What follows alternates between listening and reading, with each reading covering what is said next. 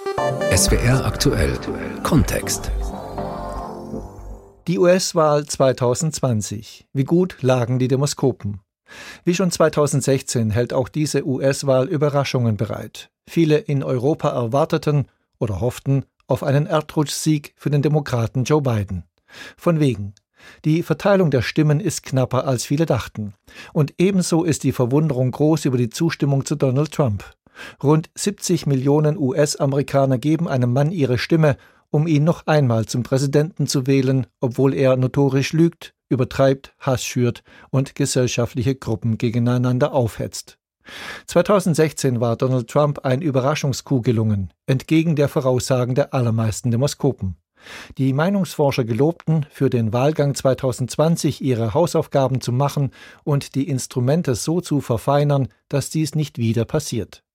Inzwischen sind Daten für diese Wahl bekannt geworden. Zeit, auf die Ergebnisse zu schauen. Die US-Wahl 2020. Wie gut lagen die Demoskopen? Ein SW aktuell Kontext von Max Weibel. Vor der Wahl hieß es von den Umfrageinstituten, Joe Biden ist der klare Favorit, weil Trump bei Frauen, Schwarzen und Latinos an Rückhalt verloren hat. Außerdem habe das katastrophale Krisenmanagement der Corona-Pandemie durch die Trump-Regierung das für gewöhnlich wichtigste Thema, die Wirtschaft, nach hinten gedrängt. Ganz so einfach ist die Gleichung dann doch nicht, wie der Wahlexperte der ARD Jörg Schönenborn bei SWR aktuell sagte. In einigen Bundesstaaten stimmen Umfragen und heutiger Stand komplett überein, Georgia, Arizona zum Beispiel. Aber es ist richtig, es gab auch Umfragen, die eine blaue Welle vorhergesehen haben und offenbar hat es eine rote Gegenwelle, vor allem im Mittleren Westen, gegeben. Der Meinungsforschungsspezialist von Forsa, Dr. Peter Matuschek, will der These, dass es große Abweichungen zwischen Prognose und bisherigem Ergebnis gegeben hat, nicht so richtig folgen. Na, ich würde das nur bedingt teilen, zumal man ja sagen muss, dass vor vier Jahren, das ist ja die Wahl, über die viel gesprochen wurde, die Demoskopen auf Bundesebene ja gar nicht falsch lagen, sondern sie hatten ja damals Hillary Clinton mit zwei bis drei Punkten vor Trump und so war ja auch das Wahlergebnis. Das Problem waren dann eher die Umrechnungen in den Einzelstaaten. Diesmal ist es so, dass in der Tat die meisten Umfragen vor der Wahl auf Bundesebene einen deutlicheren Vorsprung für Biden vor Trump gesehen haben, als es im Moment ausschaut. In der Tat gab es gewisse Abweichungen vom äh, Endergebnis, wenn man jetzt mal auf die Bundesebene schaut. Das sieht auch SWR-USA-Korrespondent Arthur Landwehr so. Allerdings sieht er eine große regionale Überraschung, wo die Demoskopen wirklich daneben lagen. Das war natürlich das ganz große Thema Florida. Da hatten sie gedacht, dass Joe Biden diesen Staat gewinnen könnte und dass er damit auch sehr frühzeitig letztlich das Rennen entscheidet. Und genau das ist nicht passiert. Donald Trump hat mit sehr, sehr großem und überraschend großem Abstand in Florida gewonnen. Wenn man aber mal das ganze nationale Thema sich anschaut, dann lagen die Demoskopen am Ende so weit daneben dann auch wieder nicht. Ich weiß, dass äh, darüber sehr viel gesprochen wird, aber ich habe mir in den letzten 14 Tagen immer sehr genau den Trend angeschaut. Nicht, wo waren die absoluten Zahlen, aber wie war die Entwicklung. Und da hat man deutlich schon gesehen, dass Donald Trump aufgeholt hat, dass der Abstand zwischen ihm und Joe Biden kleiner wurde und dass in einigen Bundesstaaten, die man früher voll und ganz in die Ecke von Joe Biden gesetzt hat, plötzlich eher in die Führung gegangen ist. Also das war gar nicht so arg daneben, aber vor, sagen wir mal, zwei Monaten, die Zahlen, die damals veröffentlicht worden sind, die stimmten am Ende überhaupt nicht. Aber bleiben wir noch mal kurz bei Florida. Was an Florida wurde so falsch eingeschätzt? Also es gibt gerade was Miami oder was Florida angeht ein paar Hinweise. Das eine ist, dass doch erstaunlich viele Hispanics, die man eigentlich bei Joe Biden gesehen hätte, doch für Donald Trump gewählt haben. Immerhin 47 Prozent der Latinos in Florida haben für Donald Trump gestimmt. Und was nicht überraschend war dort, ist, dass überwiegend Weiße, etwas über 60 Prozent ebenfalls für Donald Trump gestimmt haben. Aber dann gibt es nochmal das Thema Alter.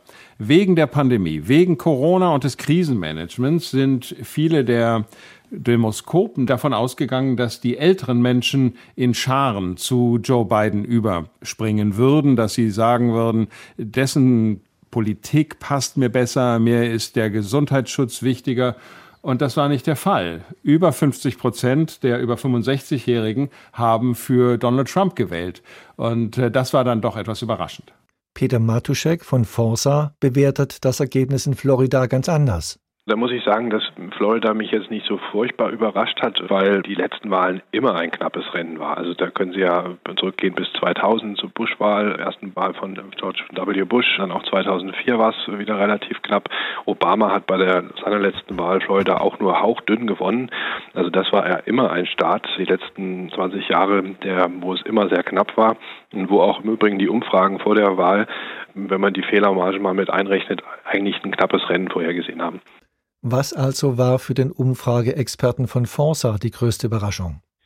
Also mich hat eigentlich am meisten überrascht, wenn ich das so sagen soll, die unglaublich hohe Mobilisierung beider Kandidaten. Es war ja klar, dass äh, Biden eigentlich nur eine Chance hatte, wenn er es schafft, wie etwa ja auch vor zwei Jahren die Demokraten bei den Kongresswahlen, wirklich Mann und Maus zu mobilisieren, seiner Wähler äh, nämlich auch, und die ja in der Regel eher schwieriger zu mobilisieren sind als die Anhänger der Republikaner.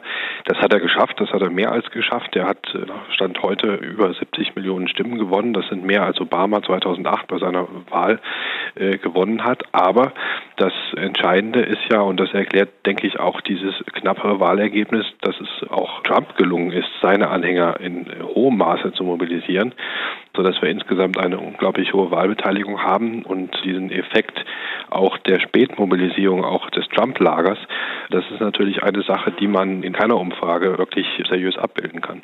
Es ist offenbar Trump ja gelungen, soweit man das sehen kann, bisher auch in Gruppen zu punkten, wo er bisher Probleme hatte bei den Latinos, wobei man da natürlich immer schauen muss, von welchen Staaten redet man. Also es ist eine andere Situation in Florida äh, bei den Latino-Wählern als jetzt vielleicht in Arizona, wo er offenbar ja dann vor allen Dingen Biden von profitiert. Aber da hat offenbar Trump etwas Boden gut gemacht, weil diese Gruppe in sich natürlich auch heterogen ist und natürlich auch zunehmend nicht immer mehr so abschließt abstimmt, wie das traditionell der Fall war, also klar für die Demokraten. Schauen wir auf eine Gruppe, die im Wahlkampf von Donald Trump namentlich erwähnt wurde, die weißen Frauen in den Vorstädten. Während eines Auftritts bat Trump die Frauen explizit, ihn doch bitte zu mögen und zu wählen. Die Interpretation unseres Washington-Korrespondenten Arthur Landwehr dazu. Ja, das ist eine ganz schwierige Gruppe, weil die auf der einen Seite sehr konservativ sind, ähm, in Wert konservativ, aber auf der anderen Seite vieles von dem, was Donald Trump an Politik äh, vor sich herträgt, nicht akzeptieren können. Ein Beispiel, die Abtreibungspolitik, dass Donald Trump sich so sehr für die Pro-Life-Bewegung einsetzt, das kommt bei den Frauen in der Vorstadt nicht besonders gut an. Auch sein persönlicher Lebenswandel spielt da nochmal eine Rolle. Trotzdem gibt es da eine ganze Reihe, die für ihn sind, die vor allen Dingen Sorge hatten, dass die Unruhen aus den Innenstädten während der Zeit der Black Lives Matter Bewegung in die Vorstädte überschwappen könnte, dass die Unruhe dorthin kommt, dass vor allen Dingen etwas realisiert wird, was Barack Obama hatte möglich machen wollen, nämlich dass in den Vorstädten auch Sozialwohnungen gebaut werden. Das sind alles Dinge, mit denen Donald Trump gepunktet hat. Wir wissen eben nicht sehr genau, wie viele der Menschen in den Vorstädten, und da sind es eben vor allen Dingen die Frauen, bei Umfragen einfach nicht die Wahrheit gesagt haben, die einfach sich nicht dazu bekannt haben, dass sie Donald Trump wählen wollen, weil es in ihrem Umfeld eben auch nicht besonders schick ist. Da gibt man sich dann, äh, auch wenn man wertkonservativ ist, eher liberal in seinen Ansichten und würde nicht hingehen, jemanden wie Donald Trump zu wählen und hat es dann aber doch getan, ohne sich vorher dazu zu bekennen. Und wenn wir schon in den Vorstädten sind, dann schauen wir auch gleich noch auf den Unterschied im Wahlverhalten zwischen Stadt und Land. Der ist extrem. Es reicht ja auch schon, wenn man sich die Karte der Vereinigten Staaten anschaut und welche der Bundesstaaten sind blau, also demokratisch, welche sind rot, also republikanisch, dann ist die gesamte Mitte, dort wo es ländlich ist, ist rot. Und wenn man dann noch mal in die einzelnen Bundesstaaten hineinschaut, dann findet man die blauen Regionen rund um die Städte, bis in die Vorstädte hinein. Aber die ländlichen Regionen auch in diesen eher urbanen Bundesstaaten dann äh, rot. Da ist ein großer Unterschied zwischen Stadt und Land, bei den, wenn es darum geht, welche Werte sind wichtig, was versteht man unter der Frage, ich bin Amerikaner, welche Art von Lebensweise ist den Menschen wichtig. Ich mache mal ein Beispiel, an dem das sehr, sehr deutlich wird. Das Thema Waffen und das Recht, Waffen zu besitzen, ist für Menschen auf dem Land etwas extrem Wichtiges und das würden sie immer verteidigen. Und bei den Menschen in der Stadt ist das zum einen ein nicht so wichtiges Thema und wenn es ihnen ein wichtiges Thema ist, dann sind sie gegen Waffen. Und da prallen einfach die Werte aufeinander und das spiegelt sich dann im Wahlverhalten. 1992 gewann Bill Clinton von den Demokraten den Präsidentschaftswahlkampf. Dabei ging der Satz seines Beraters James Carville, It's the economy, stupid. Es ist die Wirtschaft, Dummkopf, in die Geschichte ein. Welche Rolle also spielte das Thema Wirtschaft im Wahlkampf und bei den Prognosen? Hier zeigt sich der größte Unterschied zwischen Landwehr und Matuschek. Auf die Frage, ob das Thema Wirtschaft am Ende dann doch die Pandemie und deren Bekämpfung überlagert hat, meint der Forsermann Matuschek, das glaube ich eigentlich nicht, weil die Situation ja jetzt doch eine andere war, denn die Situation, ist, die mag anders gewesen sein, wenn die Wahl im Frühjahr stattgefunden hätte vor Corona oder vor Ausbruch der Corona-Krise, als in der Tat Trump ja auch auf seine Erfolge oder vermeintlichen Erfolge in der Wirtschaftspolitik verwiesen hat und verweisen konnte. Das ist ja jetzt doch deutlich überlagert worden und hinzu kommt ja bei diesem Präsidenten, dass die Wahl über ihn oder die Abstimmung in diesem Jahr dann doch auch eine Frage war, in welche Richtung soll das Land sich denn generell entwickeln. Anders als in früheren Zeiten, als die Kandidaten aus einem vielleicht moderaten Republikaner und einem moderaten Demokraten bestanden, wo man dann also auch auf Nuancen bei den inhaltlichen Positionen gucken konnte als Wähler. Also diesmal war das ja auch von der Polarisierung her doch eine ganz andere Abstimmung, als sie das in früheren Jahren noch war. Ganz anders Arthur Landwehr, der der Ansicht ist, dass das Thema Wirtschaft nicht nur unterschwellig eine Rolle spielte nicht nur drunter liegend. Und das ist etwas, was zu den Überraschungen gehört. Bei den sogenannten Exit Polls, also bei den Umfragen, die gemacht werden bei den Leuten, die aus dem Wahllokal kommen, kam heraus, dass das Thema Wirtschaft die absolute Nummer eins bei der Wahlentscheidung war. Und dabei hatte man ja gedacht, dass das weggedrückt worden sei durch die Frage Krisenmanagement bei der Corona-Pandemie. Das war bei vielen Menschen nur die Nummer drei. Nummer zwei war, wie sicher bin ich und was, welche Auswirkungen haben die Unruhen. Das mit zwei Richtungen. Bei der einen Hälfte war es so, ich möchte nicht, dass die Unruhe zu mir rüberschwappt. Und bei der anderen Hälfte war, äh, wir müssen uns mehr darum kümmern, dass es soziale Gerechtigkeit auch zwischen den verschiedenen Ethnien gibt. Aber das war die Nummer zwei. Und dann erst kam die Pandemie. Und das hat anscheinend auch so eine Fehlkalkulation von Joe Biden, der ja ganz auf dieses Thema gesetzt hat und gesagt hat, wir müssen hier eine andere Politik betreiben, auch wenn wir mal die Wirtschaft für kurze Zeit nochmal dicht machen müssen, wird zum Lockdown kommen.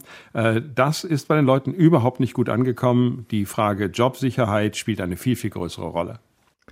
Die Zeit vor den Wahlen ist da oft sehr auf die Umfragen fokussiert. Das wiederum beeinflusst dann wahrscheinlich auch die Wahlentscheidungen.